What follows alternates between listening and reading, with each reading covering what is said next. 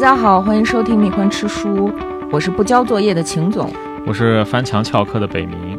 本期节目录制的时候呢，一部以女性拳击运动为主题的电影正在贺岁档火热上映。是，呃，我们还没有来得及去看，因为我们村里人嘛，进城实在太远太麻烦了。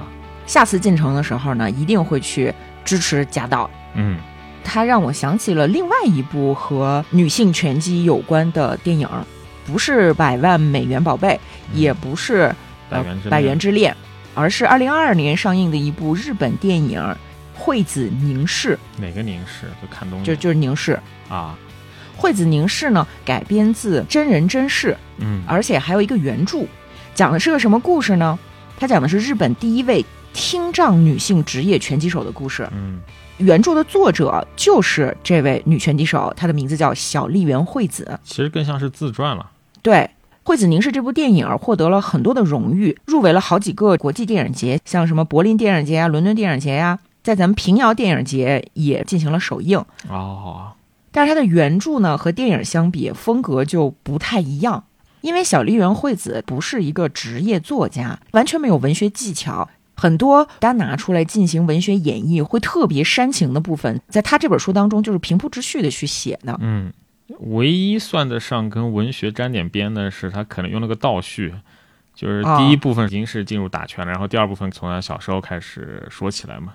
我甚至怀疑这部分也是后来编辑给他强行拉到前面去的。对对对，但是我特别喜欢这种平铺直叙去讲一个真实故事的书。嗯，就大家想象一下，一个耳朵听不见的女性，她非要去当职业拳击手这件事儿是男的多么的夸张。嗯，但它明明那么难，可是这个书它一点儿也不煽情。对，这种写作方式本身就是一种真实。嗯，就你想一个特别特别难的事情，一旦你身处其中，特别特别难的事情会化成很多日常微小的目标、微小的坚持。当事人的那个真情实感和你事后总结的完整的故事的那个那个感觉是不一样的。嗯相比于那种虚构的小说，其实是别有风味的。对，其实你有没有想过，为什么关于女性拳击的电影数量还不算太少，而且存在感很强？嗯，没想过。按道理来说，女性和这种比较暴力的、对抗性很强的运动之间是有点隔阂的，嗯，对吧？它不是一个自然而然的，就是让我们会觉得天经地义的东西，嗯，它带有一定的戏剧性，就是反差和冲突嘛。对。但实际上，在我的生活当中，不乏女性学拳击，嗯女性从小是被压抑了调皮捣蛋的天性的。嗯这种压抑不是说我欺负你、剥夺你的权利啊，对对你语言谩骂、拳打脚踢，不一定是这样的。有的时候，这种压抑是来自于过度保护，这个保护会让我们怕疼、怕挨揍、怕丢脸、害怕失败。而拳击是什么呢？拳击是一个只要你恐惧就会失败的运动，所以女孩子去练拳击的本质是直面自己的恐惧。她想要击败的不是对手，我们练拳击是为了和这个世界能有一种更加具有力量感的互动，所以女性打拳会给人一种解放的那种力量感，它更接近于一种修炼。爽是真的爽，包括你的肾上腺素啊，都能给你带来快乐。可是你会发现，不管是贾玲儿扮演的那个角色，还是我们今天给大家分享的这本别人书当中惠子对待拳击的态度，跟男性拳击手是不一样的。当然，我说的不是全部的女拳击手啊，我说的也不是张伟丽。我说的只是普通的，就是前半生都没有按照职业运动员来培养的这些女孩子，嗯为什么要去打拳击？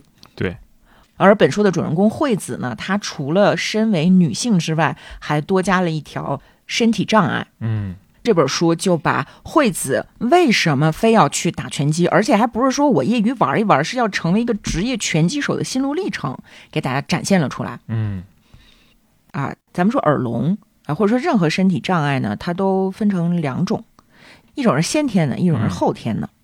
像是听力障碍这种东西呢，如果你是后天突然的听不见了，还算是相对会比较幸运，因为至少你在成长的过程当中学会了如何用语言去沟通，啊，而很多先天障碍的孩子呢，他对语言这个东西的概念是很难形成的。嗯，那惠子小的时候的一个医生就曾经说，听力低下的孩子学习语言就好像是把一条胳膊砍下来，然后再让这条胳膊去学写字儿一样困难。嗯，接收不到这个信息，你就没有办法学说话嘛，哪怕你的声带什么是完整的。对，实际上用语言去进行交流是人类最大的特权。嗯可以说，人类之所以区别动物，就是因为我们拥有很复杂的语言系统。嗯所以，一个从小就听不到声音的孩子，他无法和他人进行所谓正常的交流。从这个角度上来说，听力障碍或许是人类最沉重的缺陷之一。这是相关的医生的原话。那么，惠子就是这样的一个先天听力障碍的孩子。他出生于一九七九年，在三岁之前一直都不会说话。本来他妈妈其实是很担心的，就是说这孩子怎么都一岁了，既不会说话，也不爱看电视，嗯是不是智力有什么缺陷？但这个时候，外婆就说没关系，有些孩子说话就是晚。呃，妈妈，你就是三岁才会说话，所以你不用太着急啊。其实就是安慰他嘛。是为人父母有一个什么样的倾向呢？就是说，嗯，自我欺骗。对，就是由于太害怕孩子真的出问题，所以多少会有点讳疾忌医。所以这个事情呢，就拖拖拖拖到了三岁，就是到了妈妈觉得无论如何也不应该再不会说话的这个年纪，终于带他去做了所谓的精密检查，嗯发现惠子的右耳是中度听力障碍，左耳几乎什么都听不见。对，这个中度不是我们说的，好像就不是很严重那种中度。实际上，对那种失聪的人来说，中度就基本上意味着，就我们平时的沟通说话他已经听不见了，哪怕助听器也要调的特别大，听起来很不舒服的地步。对，一般人的听力范围是三十到四十分贝，嗯就是我们正常的音量进行对话。如果说你只能听到五十分贝以上的声音的话，嗯，就五十到六十分贝是中度听力障碍。如果你两个耳朵的听力范围都在七十分贝以上，嗯就就基本叫聋。而惠子呢，她的右耳是在六十分贝，嗯就是说我们日常这种，就是她听不了我们这种对她听不了播客。而她的左耳呢，就是一百分贝以上，全聋。对，就全聋，什么也听不见。这件事情对于他的爸爸妈妈来讲是一个巨大的打击，嗯，晴天霹雳嘛。尤其是对妈妈。但是她妈妈是一个非常强大的、很坚强的女性，嗯就带她去帝京医院接受语言学习。帝京医院有一位医生就跟她说，有一些家长会因为孩子耳聋而选择跟孩子一起自杀，因为实在太痛苦了。但是惠子的爸爸妈妈呢，很坚强，他妈妈就决定要把这个孩子像正常孩子一样去抚养，只不过是多一些语言学习。嗯所以惠子从三岁开始就一周两次语言学习，分别是这一对一的训练和小组训练，有基本的发音练习，呃，跟着老师去朗读绘本，有的时候还会有身体的节奏游戏等等等等的。这个时候，家长其实是有两个选择，一个是嗯把孩子送进所谓的特殊学校，有聋哑学校。对，还有一个就是说让孩子去所谓的普通托儿所。嗯普通幼儿园。当时的医生是推荐惠子去进入普通幼儿园，而且当地的幼儿园也给惠子发了就读许可。嗯她妈妈就特别开心。那惠子的记忆就是从上幼儿园开始的，也是从这个时候，她才真正意识到了我跟别的孩子不一样，我听不见。因为在此之前，她妈妈对她的照顾和关心都让她不觉得自己有什么问题。嗯，一直在家里嘛。但到了幼儿园呢，他发现说，为什么只有我带助听器？而且虽然每天他都练习发音，但是他已经意识到自己的声音和其他的小朋友不一样。其他的小朋友可以唱歌，他没法唱歌。所以当他回看自己幼儿园的照片，发现照片上这个小惠子很少笑。嗯就在他进入幼儿园的这一年，他妹妹出生了。妹妹比他小四岁，取名叫圣子，就是圣贤的圣。这个字的上半部分是一个耳加一个口，下面是一个王，嗯对吧？就是繁体字写法。圣字里面有耳有口，嗯其实是父母希望妹妹能够成为姐姐的耳朵和嘴巴。你能看出来，爸爸妈妈还是非常非常的心疼惠子的。但是圣子出生四个月之后，爸爸妈妈发现他也听不见，对他耳朵也不好。虽然父母很疼爱惠子，可是惠子本身就已经在幼儿园里面心里是受到打击的。然后这个时候又很担心妹妹会影响父母对自己的爱，所以在妹妹从医院带回来的前一天，外婆给妹妹买的婴儿服就被惠子偷偷藏起来了啊啊！这兄弟姐妹之间发生这种事情其实很正常嘛，很正常对吧？现在二胎、三胎也都多，嗯也都能理解。争夺关注、争夺爱的本能嘛。结果妹妹呢，不仅确实分走了父母的爱，而且她还需要父母可能更多的关爱，因为她也听不见，而且程度比她姐姐还要深。就是完全都听不见嘛。所以他在三岁的时候直接进入了聋哑学校体系的幼儿园，一直到高中毕业都在聋哑学校读书。但是姐姐呢，因为还稍微听得到那么一点点，所以家人一直是坚持把她送到所谓的普通学校去就读。妈妈后来就跟惠子说。说那个时候我总是在照顾圣子，一定让你觉得很孤单吧？而且惠子接受语言学习的三年时间，有很多时候爸爸妈妈可能都比较感情用事，因为他爸妈其实那段时间一直在吵架。嗯，虽然惠子听不见，但是惠子能感受到，并且惠子真的不是一个很标准意义上听话、懂事儿的乖巧的孩子。对，啊并不省心。对，所以。他们一家人其实都承担了很大的压力。嗯，其实他们做的已经很好了，但是他妈妈会表示说：“哎，我很后悔，如果当时给你更多的爱该多好。”呃，但不管怎么样吧，到了一九八六年，惠子进入了小学。刚进小学的时候，她妈妈不忍心看到惠子在学校没朋友，写了一封信，拜托老师告诉班上的同学，惠子是耳朵听不到的，她和你们不一样。嗯。所以有一天，老师就上课的时候把这个事儿告诉了全班同学。惠子当时其实是觉得很羞耻的，她觉得耳朵听不见是低人一等。但是他发现说，哎，到了课间，怎么班上的女孩都来找我玩呢？这个时候，他既害怕不能和别人交流，就很自卑，同时又有一点开心。嗯，其实同学大多数都还挺善良。是。那在日本呢，会开设一些专门的语言听力教室。不是每所小学都有，但是这一个地区一定会有一所小学去开这个教室。嗯，惠子小学期间就经常往返于这个听力教室和普通的教室，而这个时候的老师并没有因为他的耳朵而对他有特殊的关照、特殊的对待。老师和同学之间的对话，老师上课的内容，惠子几乎完全不明白。嗯。八十年代的日本小学，一个班上也有三四十个孩子呢，老师是没有办法把注意力关心全都放在惠子一个人身上的。嗯，所以老师有的时候下的指令，惠子听不到，没跟上，就会有很粗暴的那种老师用戒尺去打他的头。正好在这个年龄，惠子听说了因果报应这件事情。我不知道大家有没有读过《三世因果经》，就什么没有啊，今世耳聋为何因，前世打扰念经人，就这种这种话，哦你知道吧？就我 我小的时候看过，然后惠子就会去想，我真可怜，一定是上辈子的报应把我变成了这样。啊，这个时候，你想他在小学呀，很有可能就是他身边有一些人出于怜悯啊，说出了“哎呀，真可怜”这种话，被惠子记住了，反而给他造成了二次伤害。嗯不仅如此啊，他的同学虽然不是坏孩子，可是你能想象这样一个拖全班后腿的同学会被孩子们边缘化，嗯，会有校园霸凌出现？因为小学这个年龄是真的讨厌，就讨厌。，而且其实同理心还没有发展的很完善，就是是很多事情，如果你不明白道理，你就无法去感受同情。嗯，呃，那你像惠子，因为听不见别人说话，所以他总得盯着别人，就盯着别人，其实是很冒犯的行为，是，所以就会有孩子误以为你瞪我，对吧？儿童的反应一般都是很直接的，孩子们就会直接对惠子说：“你离我远一点，你别靠近我。”或者干脆就不说，一看见他呢就转身跑了。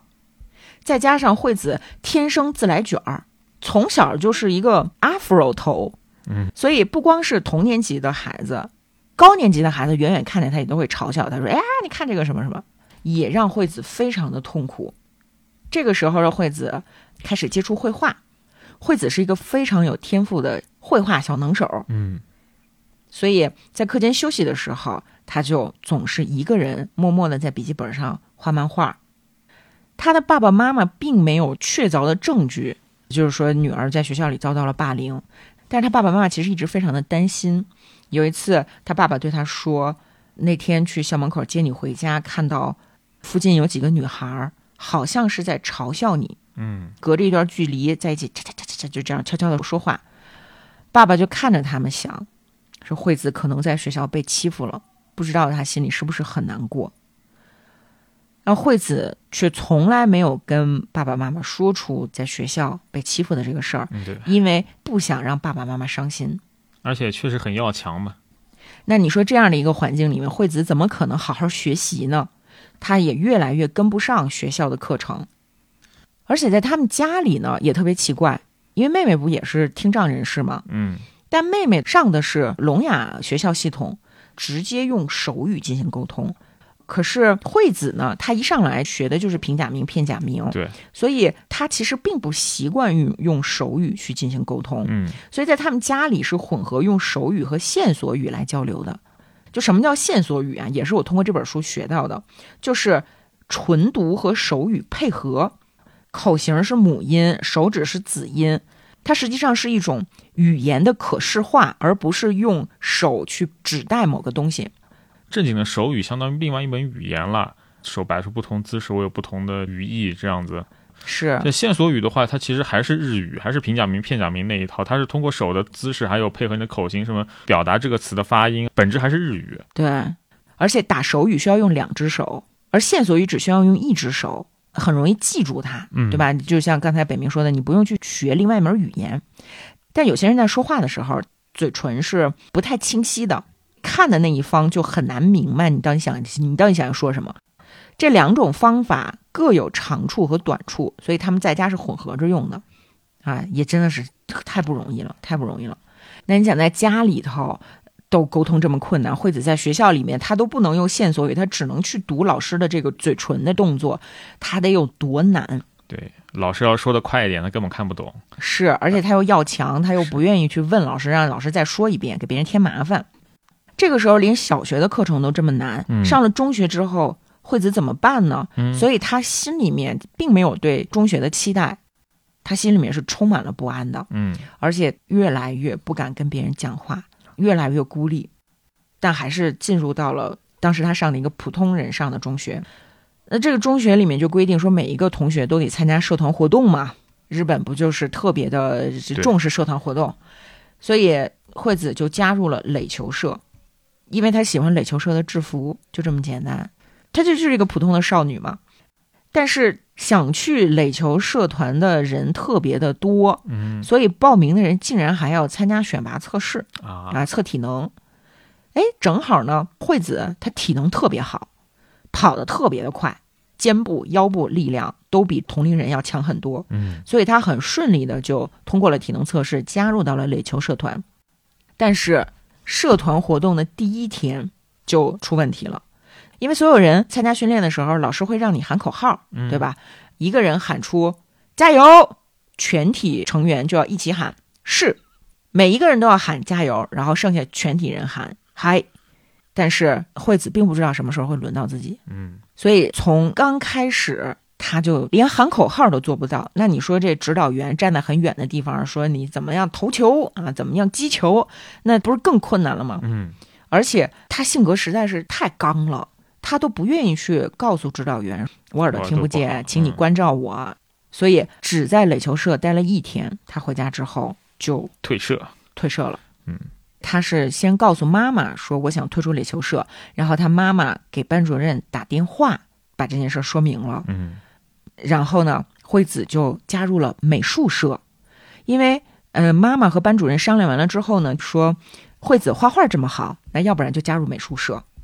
然后果然加入美术社之后呢，惠子开心了很多，因为她喜欢画画啊。嗯，而且画画你又不是一个强交流的活动。对，就是她真的很有才华，体育又好，又会画画。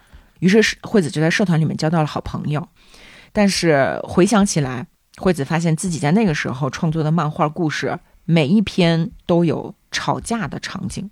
嗯可能是她心中很多的负面情绪下意识的通过这种方式表达出来。对，他的所有漫画角色都能口若悬河的骂人啊，这是他现实里做不到的事情。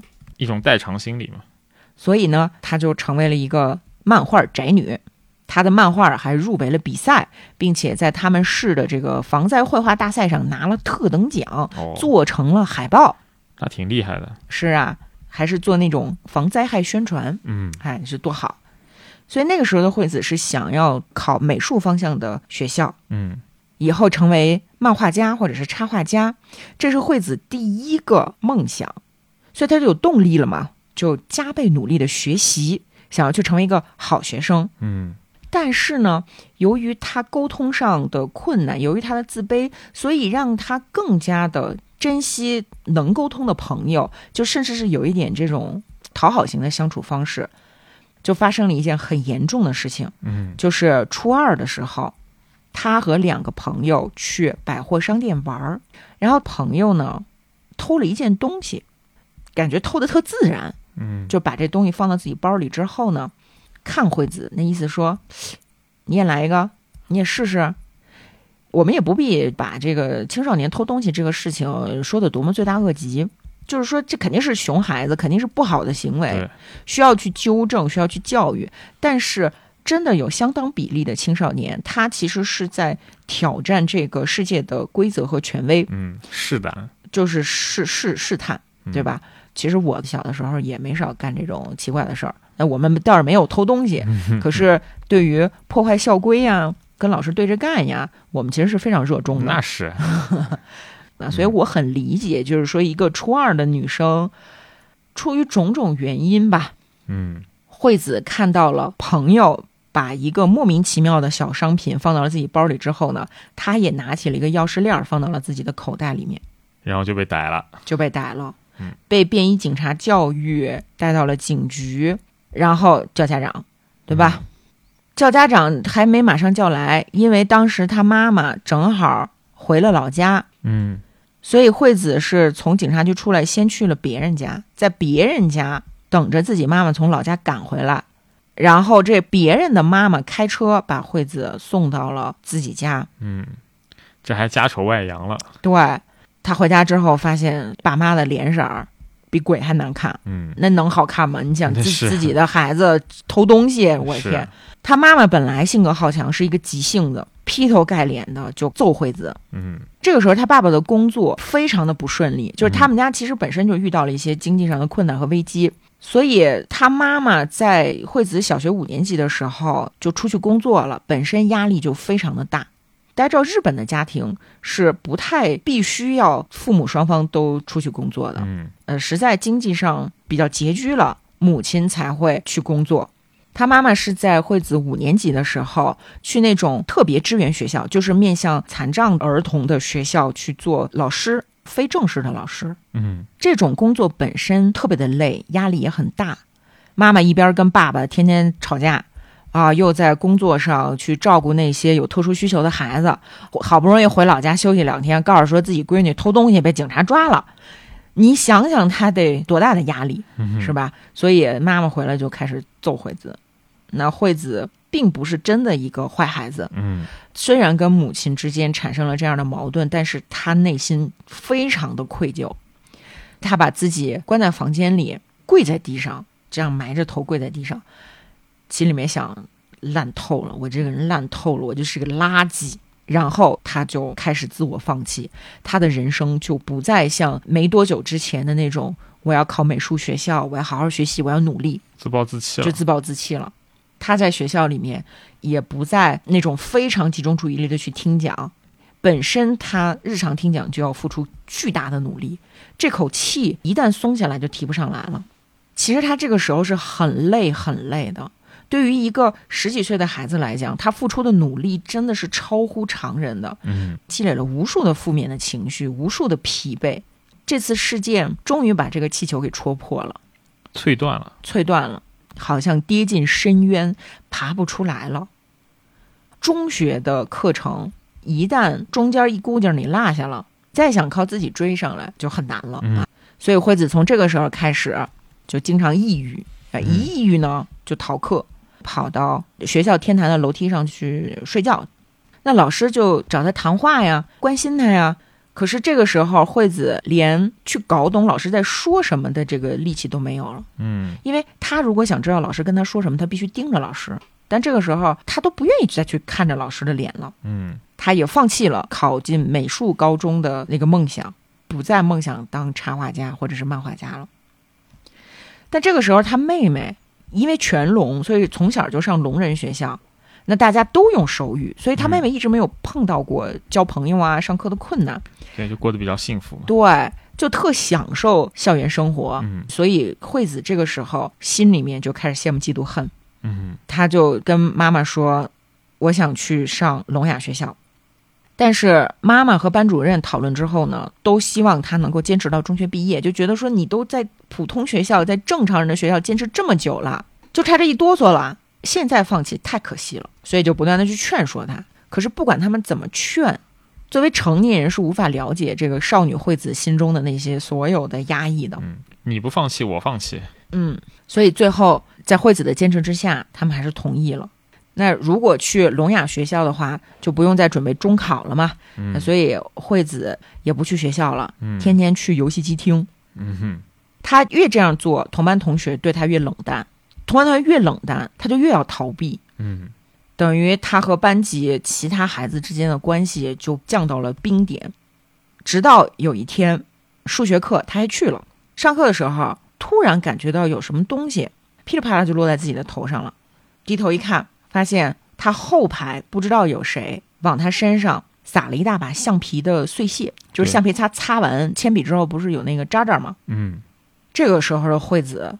突然站起身，把桌子给掀了，朝着教室后面就吼说：“是谁？”嗯，因为他本身发音是不标准的，所以他吼出来那个声音应该是很奇怪的。全班鸦雀无声。然后数学老师正好是他的班主任高桥老师啊，高桥香老师。其实高桥香老师对他挺好的，对，非常好的啊。这个时候就很担心，而且也很生气，也在问。这谁干的？怎么着的？但是惠子这个时候已经不知道，因为她听不见嘛。她就把桌椅重新摆好之后坐下来，就全身一直在发抖。然后向他扔橡皮屑的那个同学就主动说：“对不起，是我干的。”然后他就特别诚恳的道歉。他说：“这橡皮擦其实是朝另外的男同学扔的，但是扔错了，扔他身上了。”老师呢也跟惠子去解释说：“不是向你扔的，不是欺负你啊，怎么怎么样的？或许这是一场单纯的误会。”嗯。但是当时的惠子是没有办法接受这个解释的，他觉得你怎么可能扔错呢？这件事儿发生之后没过多长时间，有一次惠子在讲台上看到了他们班级的花名册，他自己的名字那个地方有被人拿橡皮擦过的痕迹，到底为什么谁也不知道。嗯，因为青少年本身就是嗯精神病一样，对。但是惠子这个时候很难过，她再也没有办法忍受了。再也不想跟这个班级有任何的联系了。而当时在这所中学里面有一个语言学习教室，也是日本政府规定每一个学校里面都要有一个保健室，有一个这种语言学习教室，去给语言功能障碍的孩子提供特别支持。嗯，所以惠子呢，一天到晚的不是出去玩，就是泡在这个语言听力教室里面。在这个教室里面，他认识了和田幸子老师。其实和田幸子老师是初二的时候接替上一个老师来到这个中学的，嗯，而上一个老师呢，其实跟惠子的关系很好啊，是一个男老师，所以惠子一开始呢就是挺针对这个和田老师的，就老跟他过不去。最开始的时候还在老师的桌子上放了一张自己画的杨梨，因为日语的杨梨发音特别接近，跟你没关系，就。惠惠子其实啊，就是就是又聪明又葛，又有一点故意犯讨厌的这么一个性格。但是和田老师其实是他生命当中很重要的一个人，就对他特别特别的好，并没有责怪他，反而对惠子说：“你每天都可以来这儿，只要你想，你就可以来。”所以惠子在很长一段时间之后，都上初三了，才开始慢慢的信任和田老师。然后那个和田老师他不只是教。有听力障碍的学生，他还教有智力障碍的学生，所以他的那种那种温柔、那种善解人意、那种耐心，让惠子感觉到非常的安全，所以他就天天泡在语言训练教室。嗯，他的班主任老师经常来到语言训练教室，就劝他回去上课。其他的老师，什么英语老师、语文老师也都来劝，包括他班上跟他关系很好的两个女生也来劝他：“你回来吧，大家都等你啊！其实大家就很喜欢你啊什么的。”但是惠子心里面想的是：“你们都不要假惺惺的了，我甚至都听不见你们说什么，你们说什么，我根本不在乎。”甚至当时有老师在劝他回班的时候都哭了，但惠子心里面是很不屑的，叛逆期嘛。嗯。一直到了毕业的时候，毕业典礼要颁发毕业证书，惠子都是拒绝的。她拒绝和同学参加毕业典礼。其实这个心情就是很矛盾、很复杂的。就一方面呢，他觉得明明没有人为了我的毕业而高兴和开心，也没有人因为我离开而伤心，那我去参加这个毕业典礼有什么意义？但另外一方面，其实是因为自己长期不去上课而感到很内疚，嗯，很悲伤。他不知道应该怎么样面对自己不应该有的这种自暴自弃。这个孩子呀，哎呀，是很令人心疼的。他的班主任老师坚持让惠子小丽媛同学一定要来参加，一定要来参加。后面老师还是把惠子拉到了校长办公室去参加专门为来不了毕业典礼的学生单独举办的临时毕业仪式。嗯，这个临时仪式呢是校长、教导主任、指导老师，反正就是没几个人。嗯，然后就这么几个人啊，在交接毕业证书的时候，齐刷刷的开始鼓掌。嗯，惠子觉得很尴尬，你们有毛病，赶紧拿着这个证书从这个教室就跑出去了。跑得飞快，跑到了他爸爸的车里。他刚把这车门关上，透过车窗，他看见还有一个人跟着他在往这边跑，就是语言学习教室的和田老师。和田老师看着他把这车窗摇下来，对他说：“再见。”离开这所学校的时候，目送着他离开的只有和田老师。那一九九五年的时候，惠子就进入了崎玉县的聋人学校。嗯，然后他的校园生活就发生了翻天覆地的变化。因为是聋哑高中，所以学生数量并不多。整个学校从幼儿园到高中只有一百个学生，他那个年级只有四个学生。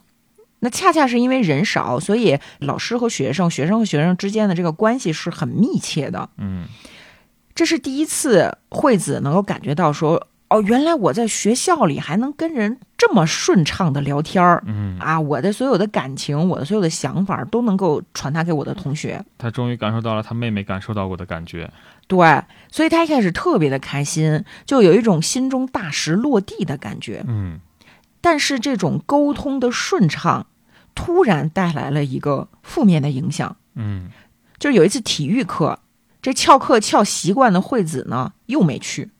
所以他班主任找他谈话，就用手语说：“别得意忘形，你要再这样就会被退学。”老师是用手语去训斥他。嗯，被老师这样直接的用语言训斥，对于惠子来说是挺新鲜的体验，因为之前的老师还是就是会对他客气，呃，或者是老师骂他的时候，他只要这个听不见，听不见就没事儿。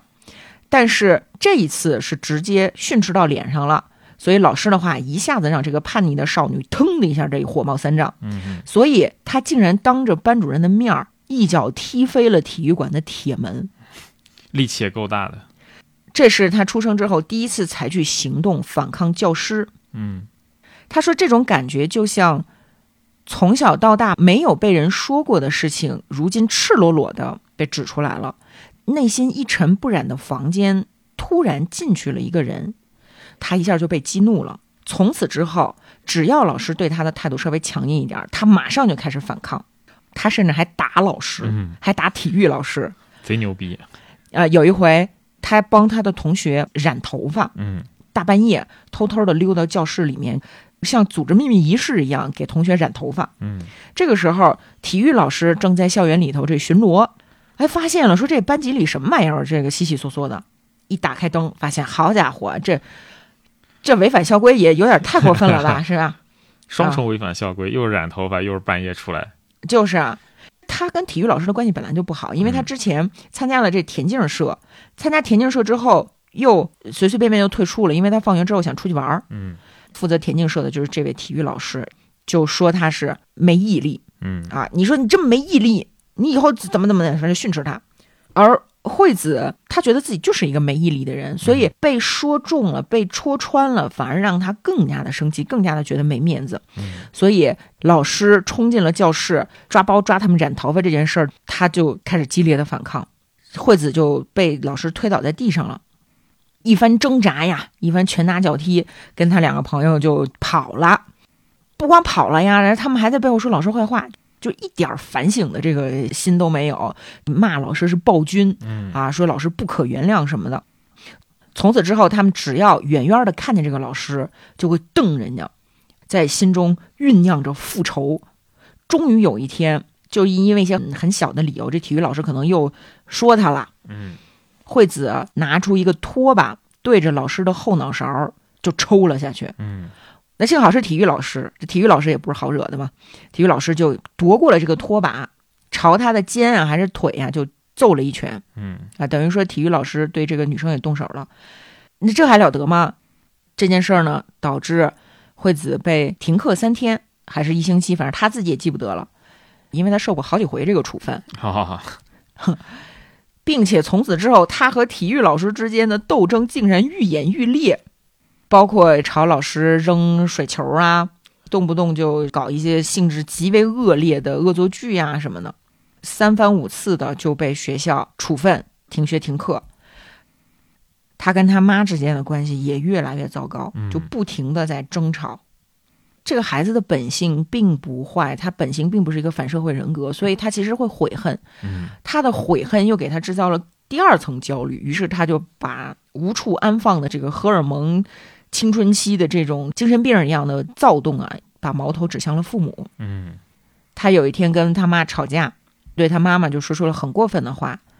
他说：“谁让你生我了？我根本就不想来到这个世界上，我讨厌自己，我讨厌我的生活，我讨厌我的人生。”他刚说出这句话，他妈就抽了他一大嘴巴，然后他妈当着他的面儿第一次哭了，就是他之前从来没有亲眼见过他妈妈哭，嗯他妈妈可能都偷偷的哭，但是这一次他妈妈当着他的面儿哭了。惠子在写这本书的时候，已经都三十多岁的时候，他还能清楚的记得这一幕，说明他当时心里面是非常愧疚的。可是并没有影响他，依然不停的和他妈吵架，和爸妈打。他那个时候没有办法控制自己的情绪到什么程度呢？就是他走在大街上，看见谁穿的稍微招摇一点儿，嗯他就会怒目而视，就瞪人家，就是攻击中的战斗机，就那种感觉。反正我回忆自己的青春期，我那个时候情绪波动也是非常的不可理喻的，都这样。是吧？嗯，沾火就着，嗯而且特别爱哭。就我以前特别的爱哭，我到二十多岁还特别爱哭。我感觉那个时候更像是镁或者钠这种金属，哦，动不动就蹿儿。常温燃烧。呃对，就是莫名其妙的你就被环境氧化一下，然后就啊，就就这种被压抑的或者是温和一点的人呢，就自己去消化了。嗯那你，像惠子这种暴脾气，是吧？他找个地方发泄。对他其实心里我估计啊还会有一点，就是觉得这个世界亏欠他，对吧？他就啊呜呜嗷嗷的一天到晚，所以他妈妈有一段时间也基本上就到极限了，冲他喊说：“你既然这么不喜欢你的人生，那干脆咱俩一起死了吧，咱俩一起嗯跳楼吧。而且你想一下，他俩吵架跟我们一般人吵架不一样，我们一般人吵架是拿嘴说，他们俩吵架是比划。他妈妈在跟他吵架的时候，语速会因为激动越来越快，一边比划一边喊说：“我要先把你杀了，然后去死。”嗯但是惠子这个时候，惠子说：“明明是自己说不想来到这个世界，可心里却怕得要死。我从没想过要自杀，我只是每次和父母吵完架之后，把自己关在房间里哭。为什么我总是要针对我父母？自己都想不出答案。尽管那个时候我已经能用手语表达自己的心情，可是却找不到能倾诉的人。就这一段写的太真实了。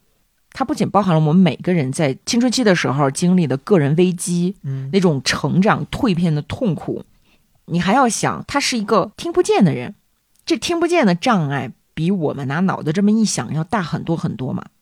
有一点像什么呢？这个书里举了一个例子，就是说，你突然到国外，围着你的所有人都有说有笑，会突然爆发哄堂大笑。这个时候你就坐在他们旁边，根本不知道他们在说什么，根本不知道他们在笑什么。这些人甚至有可能是在嘲笑你，但是你只能哈哈哈哈哈哈礼貌性的微笑，你就像一个大傻子一样。你别说，就真有这些人在你身边，就你去看一个外国电影，你进了电影院，发现它是你从来没接触过的语言，然后也没有字幕，你不觉得特别的别扭吗？嗯那惠子的青春期就是在一个漫长的语言不通的电影院里面，黑咕隆咚的自己一个人待着，甚至比这还过分的是，周围的人不知道他听不懂。嗯，比如说他在超市收银台，店员肯定会问：“要袋子吗？有积分卡吗？”等等等等的。那这个时候，如果柜员是低着头说的，或者是惠子稍微不留意，那别人就会觉得你怎么这么傲慢？你听懂人话不啊？对吧？包括走在路上，你听不见后面自行车铃儿，或者是别人喊你说这个让一下、躲一下什么的，嗯别人就会觉得你是故意在挡路。惠子每天其实都是在这样的状况下，有很多很多的生活上的限制，所以容易暴走的惠子就这样一天天的在学校里头，呃，殴打男老师。他还曾经扔椅子把教室的玻璃给砸破了，火，非常暴力，自暴自弃嘛。嗯什么当漫画家的梦想呀，什么未来的发展呀，他这个时候完全不考虑了。嗯其实你想，我们每一个人之所以遵守规则，我们之所以去服从，不就是因为我们对未来有预期吗？当你对未来没有任何预期的时候，你做出任何事儿，你发发什么样的疯都是合理的。嗯，那这个时候的惠子就恨，心里恨呐。如果从小学手语，我是不是就跟妹妹一样开心？我爸爸妈妈是不是给我做出了错误的选择？我为什么天生就聋呢？凭什么？这个世界亏待了我。然后他校长也实在是受不了了，所以在一有一天啊，他又打了老师之后呢，校长说：“你要再这样的话，我们只能报警了。”嗯他妈妈也说：“你要是进监狱的话，我会去看你的，因为你毕竟是我的女儿。”甚至连他爸后来都揍了他一顿。嗯他爸一直是比较温和的，会劝他妈说：“哎呀，怎么的，算了算了，孩子还小嘛，什么这种的。”但是他爸也受不了了，揍了他一顿。他爸爸在惠子长大成人之后，就哎向惠子道歉，然后对他坦白，他说：“他说我知道打你是不对的，但那个时候就你的那个表现啊，我要光给你两个嘴巴，你是不会冷静下来的。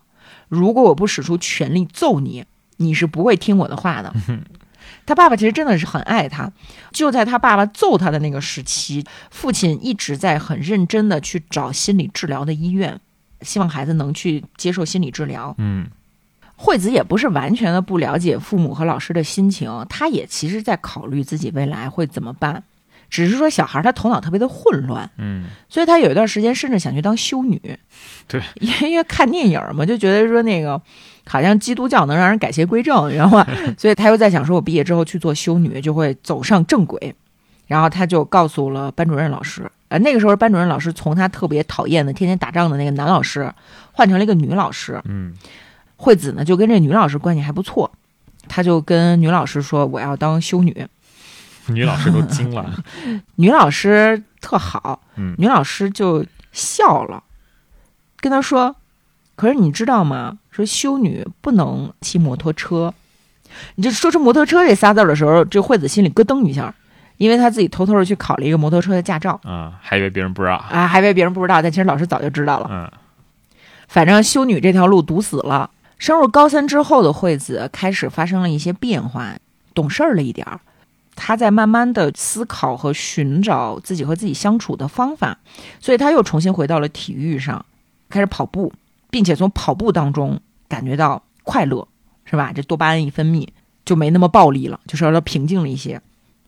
还参加了排球社，也慢慢的坚持下来，跟上了社团的训练，然后还画画。参加了祁玉县的绘画比赛，还拿了优胜。过上了多姿多彩的校园生活。哎，然后这班主任老师不是特别好吗？嗯替他考虑未来怎么办，就给他想办法，建议他说：“惠子，你看你这么会画画，说明你的手很灵活。那你要不要去考一下口腔技师的从业资格证？什么是口腔技师呢？不是口腔医生，而是这整牙需要做模型嘛。啊，你如果考了这个技师资格证的话，你未来至少混口饭吃是没问题的，养活自己了嘛。”惠子就听了老师的话，他也不是真的觉得老师说的多对，只是说他没有其他的选择，就像压力很大的一团液体一样，稍微有一个出口啊，老师给他指了一条路，他就顺着这条路就冲过去了，嗯考上了筑波大学附属的聋人学校口腔技师专业，是日本唯一一个为听力障碍者创办的口腔技师的培训项目。结果进入这学校之后，由于他对这个职业本身也不太感兴趣，所以他也不不努力。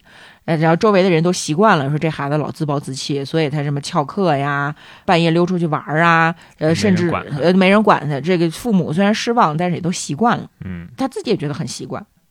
然后他打工赚了点钱，买了一辆二手的摩托车，天天骑着摩托车到处玩儿。大二的时候还留级了，不过也正好因为他留级，他在想，他说：“哎呀，我也不能再留一次级呀、是吧？嗯那我今年还是得好好的去上课。”所以他就不再骑摩托车出去玩儿。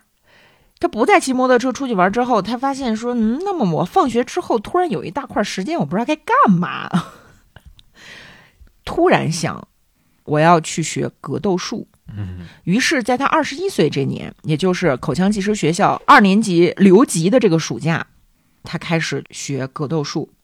穷学生嘛，你也买不起很多的护具，他就首先排除了空手道。空手道学的话，你要缴会费的，在日本啊啊你还要买各种各样的什么衣服、护具之类的。嗯所以呢，排除了空手道、柔道、跆拳道、合气道，这都先不玩了。啊，全都是那种穿着是宽袍大袖的那种衣服。对剩下的就是拳击，拳击其实就是这个贫穷的人也可以参加的运动。啊，穿个衬衫就完事儿了，买个拳套。对，拳套可以租，哦，更便宜了。所以那个时候呢，他就想要去练拳击。正好他们家旁边就有一个拳击馆，于是他就稀里糊涂的开始练拳击。没想到一练就是十年。第一次把拳头咚的一下打在沙袋上的时候，哎呀，比打老师好玩啊，是吧？而打老师且你还不能出全力。对，而且打在这个沙包上的时候，身体是会有震动的。嗯他听不见声音，但是他可以感受到这种震动，所以他开始全神贯注的打沙包。嗯这是他除了中学时代画漫画之外，第一次如此全神贯注的去做一件事情。所以他每次去拳馆都比之前更兴奋啊，每去一次都更兴奋。在学校的时候呢，课间休息时间都在练习空击，然后心里盼着早点放学，早点下课，早点放学。而且这个拳馆里面有很多业余的学员，也有很多女学员在这里练拳击，她也觉得很放松。嗯很快呢，惠子就开始进行对抗练习。在拳馆里，那些女会员当中，有一些很强的前辈。最开始做对抗的时候，还没有这防护的技巧，所以被打得眼冒金星。那些很强的女性前辈呢，也手下不留情，就是动真格的。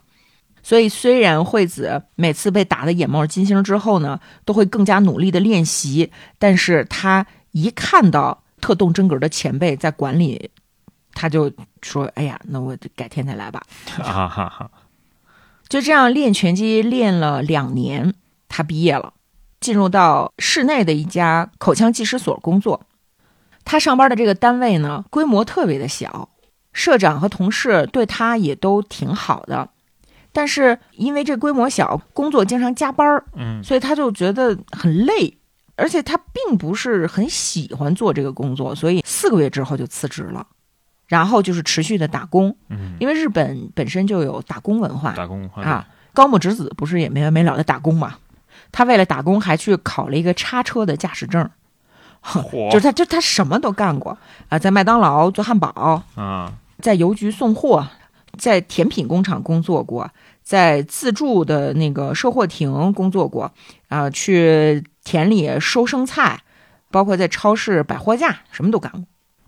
但不管他做哪个工作，他都必须要保证能够去练拳。啊时间不规律、加班多的工作他都不干，每天就是打工、打拳、打工、打拳、打工、打拳，就这样一直过了四年。到了第四个年头，他终于决定说：“我要再找一份稳定的工作。”又重新去了一个制造牙科材料的公司，重归职场。反正不管是打工还是重归职场，惠子从来没有中断打拳的练习。那时间一久，他这对抗也非常的熟练，他又再也不怕那些动真格的的人了，练出来了，练出来了，左勾拳、右勾拳是吧？连勾拳、上勾拳。你得随机应变，迅速的判断出角度、速度、强度，然后你还得防御呢。别人打过来的时候，你得瞬间把进攻的拳头变成防御的铠甲。嗯，然后你还得做假动作呀，假装打左边，其实右边咚咚咚使劲打你。组合千变万化，越学越多，越学越上瘾。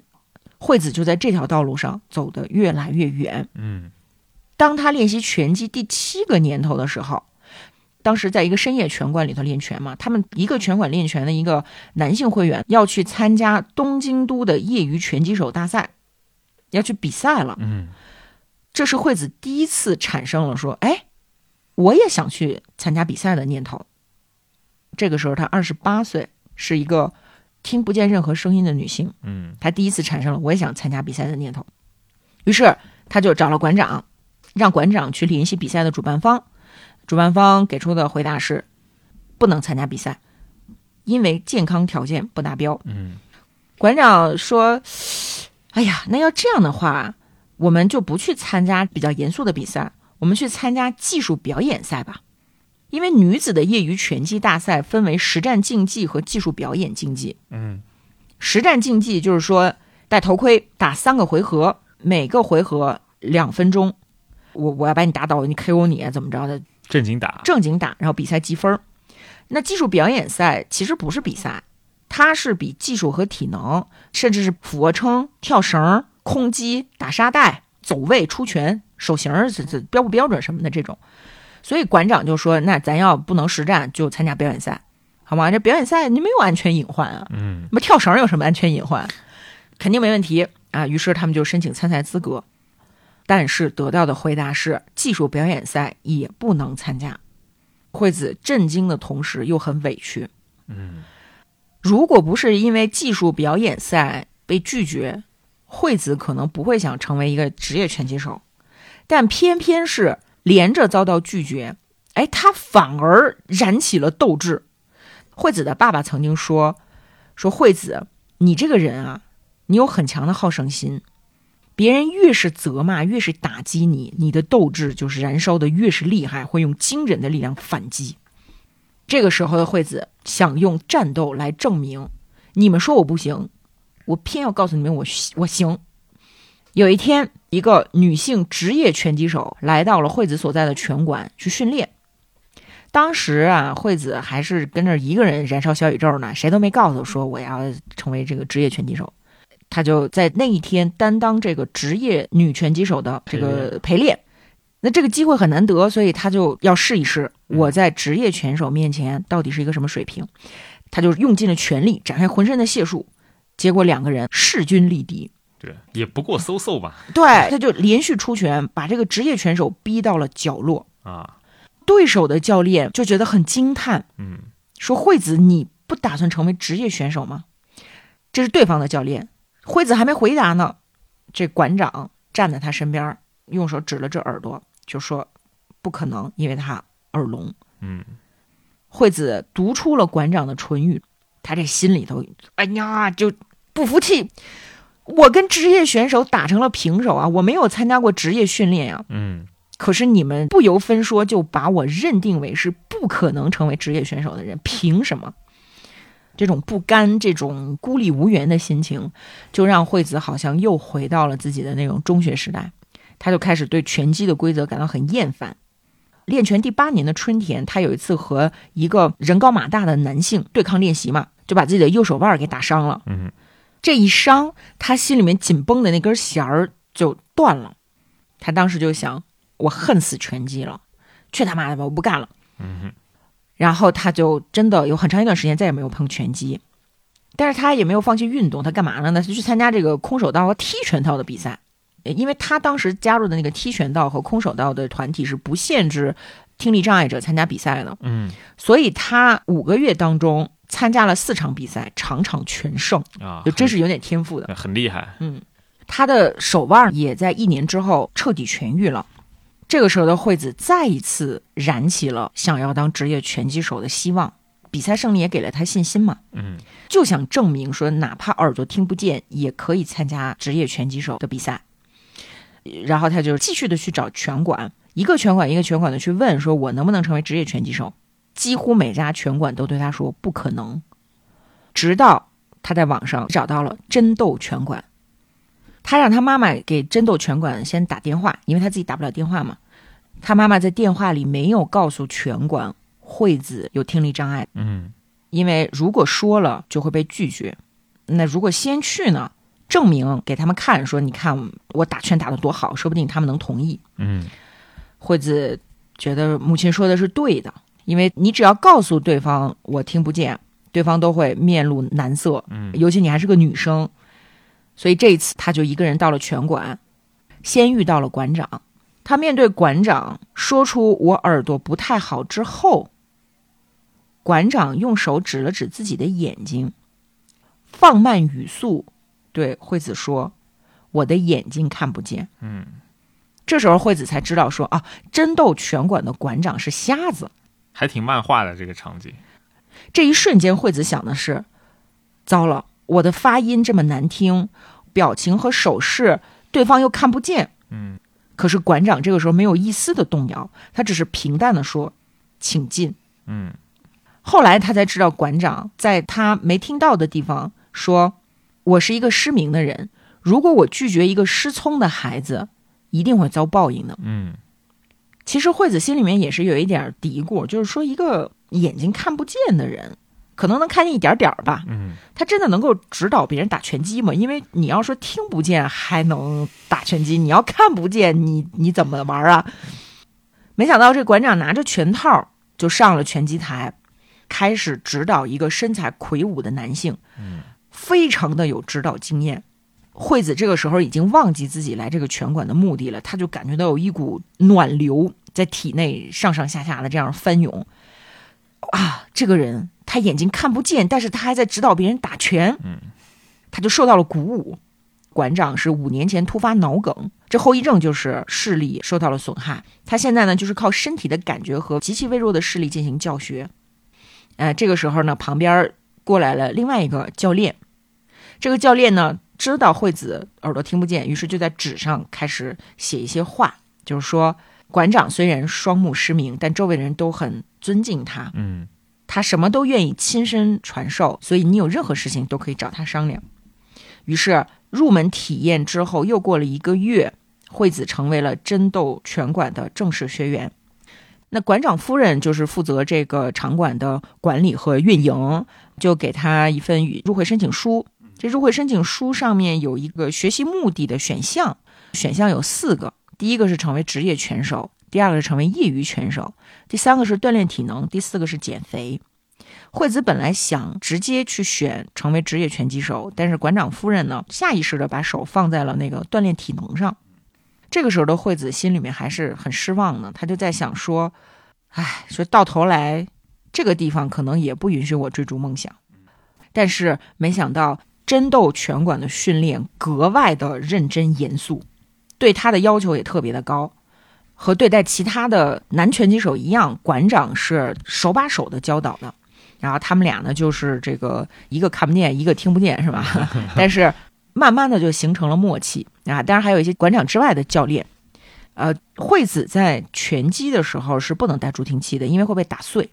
那一般情况下，拳击手会根据对手的呼吸呀、挥拳的这个节奏来判断他现在是一个什么样的耐力。那惠子做不到这一点，他就只能仔细观察对手的神情，甚至通过眼神的变化来推测下一招是左勾还是右勾。嗯习惯了之后，惠子就能从对方一个眼神微小的变化判断出下一个动作是哪个方向攻击。之前惠子只要不带助听器，就会害怕到没有办法出门儿，所以现在你不带助听器来进行拳击，这是非常需要勇气的事情。有一次呢，他在做拉伸的时候，馆长走过来说：“惠子，你像我这样把手掌放在耳朵上，人体当中蕴含着气的力量，就能帮助你恢复听力。我经常把手掌贴在自己的眼睛上，就恢复了一些视力。”这个话呢，非常的东方玄学，非非常的东方玄学，但是证明了一个事情，就是很多时候，虽然你的主观意志是没有办法改变这个事情的本质的，嗯，但是只要你相信，你就真的可以听到。包括后面有一个访谈，就是采访馆长，馆长说，当你努力、努力、努力的去看的时候，你就真的能看到了。我们分析一下啊，或许他不是真的视网膜细胞怎么样恢复了，而是说。全神贯注的去感知这个世界的时候，会有其他的线索帮助他看到、听到。虽然惠子觉得说这是不可能的，但是馆长的这种很单纯的信念打动了他，他也开始去思考：我要怎么样用自己的意志去听？如果馆长相信用意志就能恢复视力和听力，那你说他能不相信惠子成为职业拳击手吗？嗯，他相信。并且惠子也跟着他一起相信了，而且随着在这个馆训练的时间就是这个越来越长，他跟什么教练学员也熟悉活泼起来了，话也变多了。有一天他在这个拳台上做日常的这个空击练习啊，他的主教练小林亮一老师突然靠过来对惠子说：“惠子，你要做职业选手。”说惠子说：“嗯，我当不了。”这个时候，他在真斗拳馆当学员，当了四个月。嗯，惠子说：“我已经问过很多地方了，他们都说不行。”小林教练特别坚定的说：“不，你可以。”这个时候，馆长听到了他们俩的对话，走过来说：“惠子，你想当职业拳手吗？”惠子就把自己十年练习拳击，而包括他想成为职业拳击手又遭到拒绝的这些经历，一股脑都说了出来，一股脑都说了出来。馆长特别认真的去听完了他的倾吐之后，对他说：“说我们试试看吧，成为职业拳手。”那天回家的路上，惠子人生中第一次流下了开心的眼泪。就之前他所有的哭泣都是因为悲伤、愤怒、负面的情绪，这一次他流下了开心的眼泪。嗯。于是呢，拳馆的周木经理就陪着惠子去进行健康检查。之前的拳馆不是跟他说通不过健康检查吗？嗯。但是没想到，经过了测试之后，那个人家专业的医师批准了，你可以参加进一步的考试。接下来，惠子就跟着周木经理一道关卡一道关卡的过，反正他也听不见指示嘛，就稀里糊涂的去做动作。然后他很担心，说万一我没通过怎么办？我做的是不是不标准？我是不是做错了？哎，但是终于职业考试的结果公布了。有一天，他正在上班呢，然后手机突然接收到了一个那个邮件，就你就现在微信吧，嗯。赶紧停下手头的工作，跑到厕所，找一个隔间没人的地方，把那个信息打开了，两个字：合格。嗯，通过，通过。他当时在厕所的隔间里面高呼出了“万岁”，嗯，真不敢相信，他是个聋人，他竟然实现了梦想，成为了一个职业拳击手。第二天。经理就给他发短信，告诉他说：“说你快来吧，亮一教练给你准备了一个礼物，你来了你就知道了。”哎，他就叮咣五四的就跑到馆里，说是给我什么礼物呢？不能是送我一个拳击短裤吧？啊！发现馆长和小林教练对着他说：“惠子，你知道咱们馆里接下来很快有比赛对吧？你要不要作为表演赛的选手登场？”好家伙，这考试合格刚过了一天。还没有什么心理准备呢，马上就要开始比赛了。他刚要说：“哎呀，这能行吗？”旁边小林教练说：“这个消息就是送给你的礼物，那你没法拒绝了，是吧？”不敢赶紧谢谢馆长。哎，对，你赶紧谢谢馆长吧。然后他就说：“我会加油的，谢谢。”于是他马上就要开始准备比赛。那准备比赛是要称重，要分级嘛？嗯。称完重之后，他看到了自己的比赛对手。他们俩还互相瞪一下什么的，因为之前一起做过对抗练习，惠子还曾经把人家打出鼻血来了。哦，然后馆长在旁边还说呢，说明天你们俩可要好好的打架哟。这就到了第二天，第二天的后台好像本来应该是所有的选手很紧张的在这儿准备热身啊什么的，是吧？但是惠子发现说，哎，大家好像丝毫没有紧张的样子。哪怕马上要对打的两个人，惠子心里就油然而生一股敬佩之情。果然是专业选手，就是不一样，跟我这种菜鸟这么紧张比，人家多么的从容，是吧？结果呢，出场的时候，惠子看见场内坐了那么多的观众，一下脚都软了。他之前跟人家聊天的时候说，听人。呃，相对于聋人，就是听人，就是我们就是听人啊。说听人上场的时候，能听到很多令人生气的什么喝倒彩啊、骚扰的这种叫声，嗯，我都听不见，所以我肯定不紧张。然后结果他发现他自己比谁都紧张。一看那么多人在盯着看呢，对，心理压力山大。他踏到会场的那一瞬间，他觉得他所有的自信都没了，他就想说：完了完了，我我要不撤吧，我走了，我走了。但是当他站到拳台上的时候，可能是因为那个灯光比较刺眼，他看不到下面的观众了。哎，慢慢反而松弛了下来。你要想，他一开始是就练拳时候，就是有个比较厉害的这么一个女拳手，她都要跑路的，对吧？她都不愿意去拳馆的这样一个人，是。就最后走上台跟人对打，很厉害。是。然后呢，他迅速的就进入到了这个比赛状态嘛。嗯。很顺利的打完了这场表演赛。嗯。他妈妈和爸爸就在底下看着呢。他妈妈说：“我快紧张死了。”惠子站到拳台上的那一刻，我我的心都快从嘴里跳出来了。嗯，其他来看比赛的朋友也都说了一样的话。虽然台上的选手就惠子自己觉得跟挠痒痒似的，但是看的人会觉得那是我的朋友，那是我的女儿，她在台上在挨打。嗯，惠子这个时候看着爸爸妈妈脸上那种担心的神色，心里面就又愧疚又感谢。结果表演赛刚过完六天，馆长突然跟惠子说：“咱们来打首战吧。”嗯，啊，表演赛不算啥，我们来动个真格的。你可是跟正经的拳手都可以打得五五开的这么一个。是啊，那这个时候日本其实已经有两个职业拳手是有听力障碍的，但是他们都是男性。嗯，惠子是第一个有职业认证考试的女性女性听障人士。所以能够获得参加官方比赛的许可，其实应该是馆长和经理付出了巨大的努力，在协会那儿做了很多很多的争取，才为我换来的这样的一个机会。嗯，所以哪怕我怯懦，我想退缩，我觉得就不应该这么快，可是没有办法拒绝这样的好意。所以惠子咬咬牙说：“行吧，这 就这就备战，就得啊，每天早上跑步，注意饮食。”定期的训练，刚开始这种高强度训练的时候，他白天上班只打盹儿，嗯，因为早上六点起来跑步，然后上班，上完班去拳馆训练，要人命，要人命啊，是吧？说是职业拳手，但是有几个职业拳手白天还上班的，嗯，那倒是。但神奇的是，随着他这个训练的时间变长啊，这生活节奏越来越规律，哎，他发现他白天的这个工作效率越来越高，更加的神清气爽。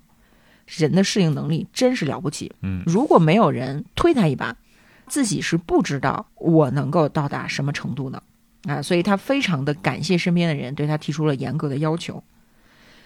但是意外也发生了，准备比赛之前，他不也做对抗训练吗？嗯，那有一次他去其他的拳馆进行对抗训练的时候呢，他和一位女士在这个对战的时候，右肩受伤了。因为这个女士她膝盖那儿绷了好几圈的绷带，而且状态呢不是特别的好，所以这惠子一开始还担心人家说这会不会给她打伤啊？没想到伤的竟是我自己。对，等到这个练习结束，好家伙，这惠子一脸的淤青，右肩伤的都不能动了。就这个时候呢，她突然想起来之前看她眼熟，我在哪看过她呢？惠子回家把几年前买的格斗杂志翻了出来。发现说这是女子格斗术界首屈一指的选手。这个时候，距离惠子的首战比赛日期只剩一个月的时间了。嗯，他就只能把自己的这右肩膀绑起来进行体能训练。距离比赛还有十天的时候，口腔技师学校的前班主任给他打了一个电话。这个班主任老师拜托 NHK 电视台来采访惠子，不得了，NHK 不得了，大台。他并没有跟老师说过自己当上了职业拳击手。嗯，如果是以前的惠子，肯定是拒绝的嘛。他那么喜欢反抗，对吧？但这个时候的惠子感觉已经更加的稳定，更加的勇敢。他也为能够上电视感到高兴，就把这个采访给接下来了。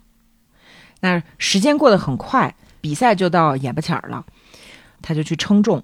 称重的现场，他看到了第二天的对战对手，个头比他高很多，看着特随和，脸上还带着笑意。嗯，惠子一看对方脸上带着笑意，他也轻松了，因为他之前参加比赛的时候，所有对手一看他这小个儿，那长特别矮嘛，都会就感觉如释重负。嗯，只要对手如释重负，我就有有胜算有胜算了。嗯他会轻视我，以为我很好对付，你掉以轻心，我就开心了嘛。然后他就开开心心的回家了。回家之后发现他的妹妹圣子从土耳其回国来看他比赛。他妹妹其实是上了美术大学，然后到聋人学校当了几年美术老师，嗯，又结了婚，嫁到了土耳其，还生了一个混血小孩儿。圣子这个时候是带着孩子回娘家，惠子看着自己家族里面的这新成员，也感觉到非常的幸运，非常的幸福。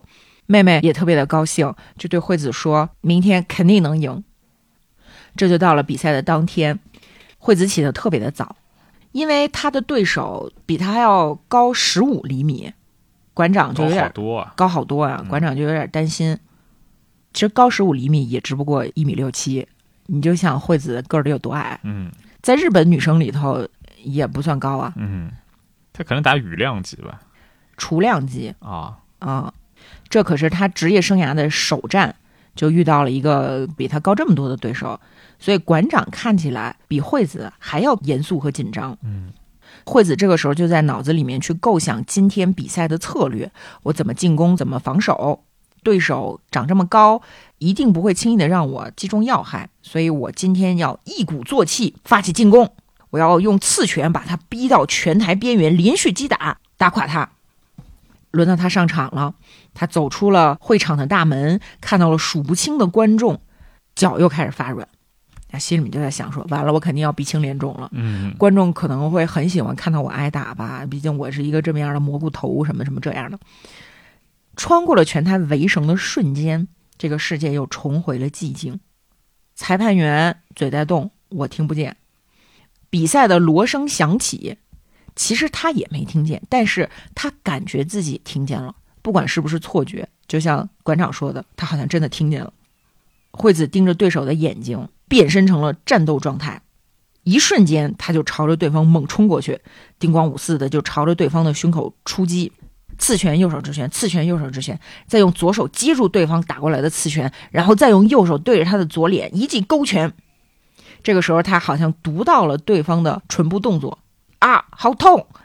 惠子又紧接着发出了一通猛击，反正就是就是疯狂输出吧。嗯这个时候，裁判插到他们两个人中间，左手扶着对手，右手这么样一挥，惠子就知道比赛结束了，我赢了，轻轻松松，一回合，第一回合用时五十四秒，嗯这叫 TKO 技术性击倒，顺利的就取得了胜利，太开心了，太开心了，开心到惠子觉得全身发麻，然后他就神情恍惚的走下台之后，发现说自己好像在哭，那经理过来说你是喜极而泣对吧？然后惠子走到了馆长的面前，对馆长说。比起赢得这场比赛，能够站在拳台上，对我而言才是最开心的事儿。谢谢您。虽然惠子说话，他也不知道馆长能不能听见吧，嗯但馆长严肃的点了点头，一字一句的说：“这是你努力的结果。”小笠原惠子选手首战告捷，真是太好了。第一场比赛顺利的结束，而且取得了胜利，应该是很开心的嘛。嗯惠子又继续回到那种白天上班、晚上工作的节奏里头，然后他发现他在公司当中也变得越来越快乐了。尤其是馆长之前还跟他说说惠子，你知道吗？你应该多笑一笑，能够帮助你面对很多困难呢。所以他在公司里也开始越来越多的笑，嗯然后他生活真的就变得越来越顺利了。但是没想到馆长在帮他总结第一场比赛的这个复盘的时候，他说惠子首战虽然轻松得胜，但下一场比赛可能会很吃力，嗯你要做好准备被打倒。结果第二场比赛很快就敲定了，同年九月，也就是没过几个月，惠子就要参加第二场比赛了。其实对于女拳击手来说，由于选手人数太少，能够连续比赛的机会是非常宝贵的啊。这一看就是馆长又在帮助她争取过来的。对，而且这个时候其实她的年龄已经超过了三十二岁的上限，但是呢，因为是女子选手人数太少了，所以如果你有实战经验的话，超龄了也可以继续参加比赛。嗯。当时日本的职业拳击手，男的有三千人，女的只有一百人，而且还有很多是拿了证书不比赛的。你就想这个比赛机会有多珍贵吧？少了。对。然后这比赛定下来没几天，惠子就发现自己的对手是一个年纪才二十三岁的，之前他俩曾经碰过面的一个女孩儿。嗯。耐力极其优秀，所以不能再像上次一样，就是一上来就猛冲。对。不过惠子觉得我是前辈，我有经验呀，而且我们之前交过手，我知道他动作大概是什么样子，所以他心里面在想，这次是小菜一碟儿，他就大意了。结果比赛一开始，他就狠狠地吃了对手一拳，是他在职业拳击比赛上第一次尝到被打的疼痛。嗯，他和对手的脸同时肿了起来。就是他盯着对手的脸在慢慢的变形，他自己的脸也在变形，而且还发出那种嗡嗡的声音，眼前都出现重影了。嗯，第一回合结束的时候，身体的疼痛让他觉得丧失了斗志。嗯。他就一点想要获胜的心情都没有了，他心里面想的全是我要弃权，我要放弃，好烦啊！我想放弃。所以第二回合、第三回合，他脑子里面想的全都是破罐子破摔，我要放弃，我要放弃，我被人打倒就算了。但是第三回合结束的时候，小林教练用特别严肃的眼光看着他，对他说：“别认输。”周牧经理也揪着他的头发，把他的脑袋拉起来，说。别认输。于是到第四回合的时候，虽然惠子已经精疲力尽了，但是呢，他调整了一下心态，想着说：“都坚持到这儿了，我再认输，我干嘛呀？”嗯。于是又鼓起勇气上台。但是真实的生活不是电影啊！他上台又打了两下之后，他发现对手比他还有斗志，所以等到比赛结束，惠子一下身体里一点劲儿都没有了。他就在想说。算了，以后就别当职业选手了，反正你也赢不了。几秒钟之后，经理过来了，对他说：“我那个算完分之后是你赢了，你赢得了比赛。”但是惠子一点也不高兴，惠子只觉得松了一口气。而这个时候，他全身上下，包括两个眼睛周围，全都是淤青。然后又有这个媒体来采访他，就问他今后的目标是什么，是不是要夺冠呀什么的。其实对于职业拳击手来说，你的目标肯定是夺冠呀，对不对？但是他这个时候根本没有办法轻易的说出口，因为他想的根本就不是夺冠，他只是就像一个专业的演员一样，在扮演拳击手的角色。他其实一直在想，我要放弃，我不想打了，我好怕疼啊，我疼的我都想吐了。我小的时候，我妈就老打我，我妈一打我就害怕。我现在为什么要站在拳台上被人打？他就产生了动摇。嗯。尤其是他妈妈肯定是非常担心、非常害怕的，所以这个时候呢，就说了一句：“要不别打了。”嗯，对惠子来说，这句话产生的这个动摇啊是剧烈的。比赛之后，他虽然重新开始训练，但是呢，听到馆长说什么下次的比赛怎么样啊，之前的比赛怎么样的时候呢，他就觉得很烦。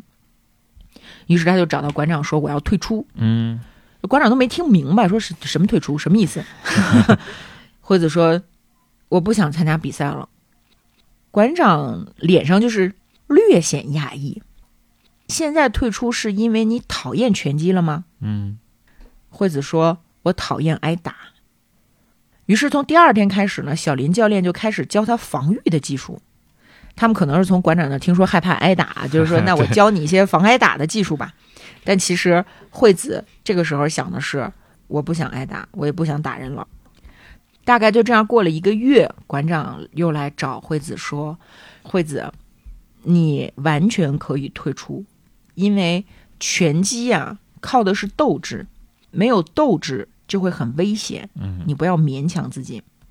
每一个人都同时拥有强大和软弱，不光是你啊，所有人都是。”心是随时有可能会改变的，所以真的没有关系。你可以再考虑考虑，再想一想，好吧？就如果你想退出，你随时都可以退出。惠子这个时候其实也不甘心嘛，走到这一步，不光是他自己的努力，还有周围这么多人对他的鼓励，他也不想辜负大家，所以就还是坚持着说：“我再试一试。”馆长真的特别的好，就是他既鼓励别人，但是他又不勉强别人。对，而且他的话都完全说在点儿上。就是那个惠子刚去争斗拳馆的时候，馆长跟他说。说拳击是不适合女生的，这个东西本身就是男性发明、男性主导的。但是当第二场比赛结束之后，惠子她不是怕挨打吗？她就抱怨，她说：“她说，哎呀，女性天生没有战斗的本能，所以我们再努力也没有办法像男人那样那么的适合去打别人。”但是这个时候的馆长却说：“别因为你是个女的就放过自己。”只要馆长发现惠子在训练的时候稍微有一点懒散，就会冲她大喊说：“不要因为你自己的女性身份就偷懒，嗯，放过自己。就要么不进门，进门了就好好干，好好打。”对，而且馆长说，强大和软弱是在人身上同时存在的，心会不断的变化，所以惠子一直到现在还在摇摆当中继续坚持。馆长真的好日本哦，这种。嗯，而且馆长，你你别看他是一个一介武夫，但是馆长曾经对惠子做出了一个非常具有文学性的评价。馆长对惠子的第一印象是蝉，知了。蝉有七年的时间一直埋在地面之下，等待外界世界的光明。惠子啊，你呀，你有很长一段时间都在痛苦和挣扎之中寻找着光明吧？嗯。惠子说：“我在遇到真斗拳馆之前，一直蜷缩在一个躯壳里面，这个壳就是听不见，或者更应该说，他当时其实是拒绝看外面的世界的。但是当他遇到一个双目失明的，对眼睛都看不见的馆长的时候，他看到馆长那种乐观的心态，获得了勇气。嗯，和馆长的相遇，深刻的改变了他的人生。嗯。”他真的未必就那么的把拳击当成是自己生命当中的一个什么挚爱，不是的，只是这条路指引着他遇到了一个又一个的人，身边的人其实一直在照亮着他。他最开始是选择说什么光亮啊，什么这些鼓舞人心的话，我听不见，我看不见，是吧？但是当惠子开始写这本书的时候，他终于看清楚了曾经的自己和他这么长时间以来。到底都经历了什么？嗯，之后的一年，惠子又参加了他的第三场比赛，第三场比赛就好像是输了。嗯，这本书是写在他二战胜利准备第三战之间，还没有去打那个第三场呢。然后到了二零一二年，就是他第三场比赛打完之后，他开始经营格斗教室了。他开的这家格斗教室主要就是面向儿童和身体有障碍的人士。他之前的那个初中班主任高桥班主任还记得吗？嗯，高桥班主任听和田老师，就是他那个语言训练教室的那个老师，讲了惠子的故事之后，特别的高兴。这个时候，惠子也知道了嘛，就开始反思，就是他终于开始反思自己中学时候做的那些破事儿了。他自己对于那段生活是很是拒绝回忆的，他觉得那段生活很糟糕。嗯，他不知道该怎么样面对老师。然后他就把这个心情呢告诉了自己的妹妹圣子。圣子是曾经在特殊儿童的学校当过老师的。圣子对惠子说：“对于问题儿童或身体有障碍的学生，只有明确表示过会对他们负责的老师才会成为这些学生的班主任。也就是说，高桥老师也好，高中的那个特别招他讨厌的男老师也好。”其实，在成为惠子的班主任之前，是已经郑重许下过承诺的。嗯，当年的惠子，他不知道，他不理解，她一直在拒绝这些老师，让这些老师也没有办法去帮助到他。他现在已经三十多岁了，回想起高桥老师当年，一定感觉到非常的痛苦，一次一次的去语言教室请他回去上课什么的。惠子觉得很对不起高桥老师，所以在毕业十五年之后，惠子第一次对老师萌生出了歉意，并且正式的请和田老师转达邀请高桥老师来看下一场比赛。嗯，这本书看到这里，虽然没有任何文字上的技巧，但是我脑子里面一直有一个画面，就是惠子真的像蝉一样，好不容易熬过了七年地下的生活，她爬出来了。她爬出来之后，这个壳也没有那么容易褪去。嗯，是她终于开始对老师产生了理解和歉意，她这个知了的蝉蜕才真正被破掉，她才能够终于爬出来，去晾晒自己的翅膀，然后准备稳定的成为一只成虫，可以飞了，可以唱歌了。而这一步最关键的一个推手就是佐佐木馆长。惠子希望自己有一天也能成为像馆长那样温柔又强大的人，不再因为自己是所谓的弱者而愤怒，也不再因为别人看待自己的眼光而觉得自己是一个弱者。一切都会好起来的，不要放弃，别认输。Clipped wings, I was a broken thing.